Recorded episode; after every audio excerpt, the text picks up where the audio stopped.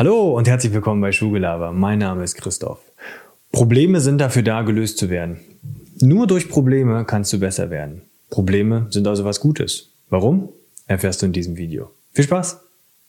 Viele Menschen sind der Meinung, dass man nur glücklich und zufrieden sein kann, wenn man keine Probleme hat. Das Gegenteil ist der Fall. Um wirklich erfolgreich und glücklich und zufrieden zu sein, braucht man einen Rucksack voller Probleme und zwar Herausforderungen, Probleme, die man lösen kann und die man löst. Wann warst du das letzte Mal wirklich stolz auf dich? Als du ein Problem gelöst hast, als du eine Herausforderung hattest, als du etwas Schwieriges vor dir hattest und du diese Schwierigkeit überwunden hast, das Problem gelöst hat.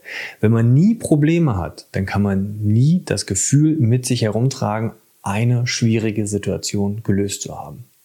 Ich mache es mal an einem Beispiel bei mir fest. Vor kurzem bin ich in die glückliche Lage gesetzt worden, dass ich meine Bemühungen, stellvertretender Schulleiter ähm, zu werden, endlich erfüllt haben und dass ich sagen kann, mit 38 habe ich es geschafft, einen kleinen oder naja, so klein war das gar nicht das Ziel, aber einen großen Schritt äh, in meiner eigenen Karriereleiter vollbracht zu haben. Mit 38 stellvertretender Schulleiter. Mag für den einen oder anderen ja vielleicht nicht groß klingen, aber für mich war es ein Ziel, auf was ich schon relativ lange hingearbeitet habe. Und der Weg dahin war gar kein einfacher. Ich habe das mehrmals probiert im Rahmen meiner Schullaufbahn und bin tatsächlich mehrmals gescheitert. Ich hatte ein Problem, was ich nicht lösen konnte vielleicht zu dem Zeitpunkt. Nun muss man wissen, dass es in, unserer, in unserem Beruf relativ hierarchisch zugeht, dass man bestimmte Stufen haben muss, um auf die nächsthöhere Stufe voranzukommen. Ganz konkret bedeutet das äh, bei uns, dass es bestimmte Gehaltsstufen sind. Äh, in Hessen ist das zum Beispiel so, da äh, steigt man als Gymnasiallehrer mit der Besoldungsstufe A13 13 an, ein. Und wenn man Richtung Schulleiter werden möchte oder stellvertretender Schulleiter, dann würde man A15 sein von der Gehaltsstufe her. Dazwischen, ja, wie ihr alle mitbekommen habt, äh, ist ja die Zahl 14 und die kann man nicht überspringen. Ich habe mich dennoch äh, auf eine bestimmte Position zu dem damaligen Zeitpunkt beworben und habe mich im Überprüfungsverfahren, wenn ihr mal wissen wollt, wie so ein Überprüfungsverfahren abläuft und ähm, was man da vielleicht als Vorbereitung äh, machen muss, dann haut's mal unten in die Kommentarfunktion rein.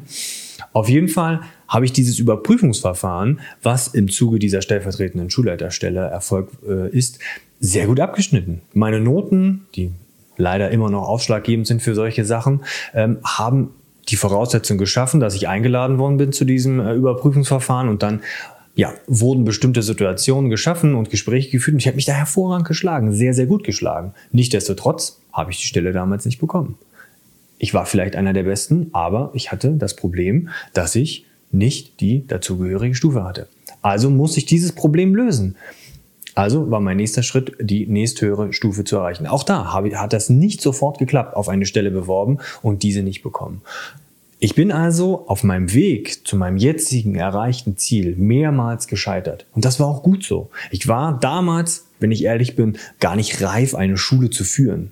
Jetzt, nach all den Jahren, erst recht nach Corona, erst recht nach den all den Chancen und Situationen, die mir gegeben worden sind, die mich in meiner Führungsstärke und in meiner Führungspersönlichkeit äh, haben weiterentwickeln lassen, die haben mir geholfen, dass ich jetzt an einem Punkt bin, wo ich sagen würde, okay, jetzt bin ich reif genug, eine Schule zu führen, Mitarbeiterinnen, Kolleginnen und Kollegen zu unterstützen und auch ähm, eine Schule weiter voranzubringen.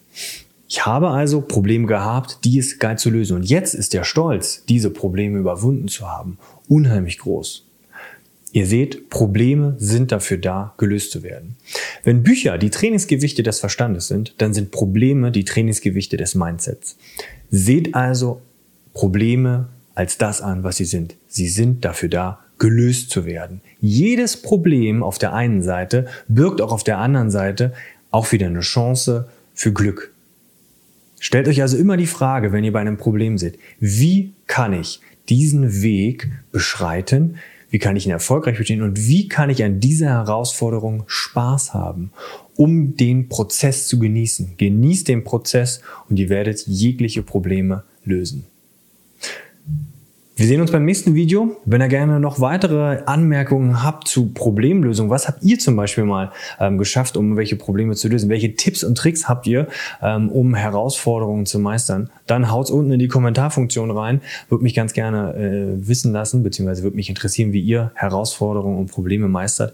Und ansonsten sehen wir uns beim nächsten Video. Und wie gesagt, wenn ihr wissen wollt, vielleicht wie so ein Überprüfungsverfahren aussieht, dann haut unten in die Kommentarfunktion rein und dann bis zum nächsten Mal. Ciao, ciao!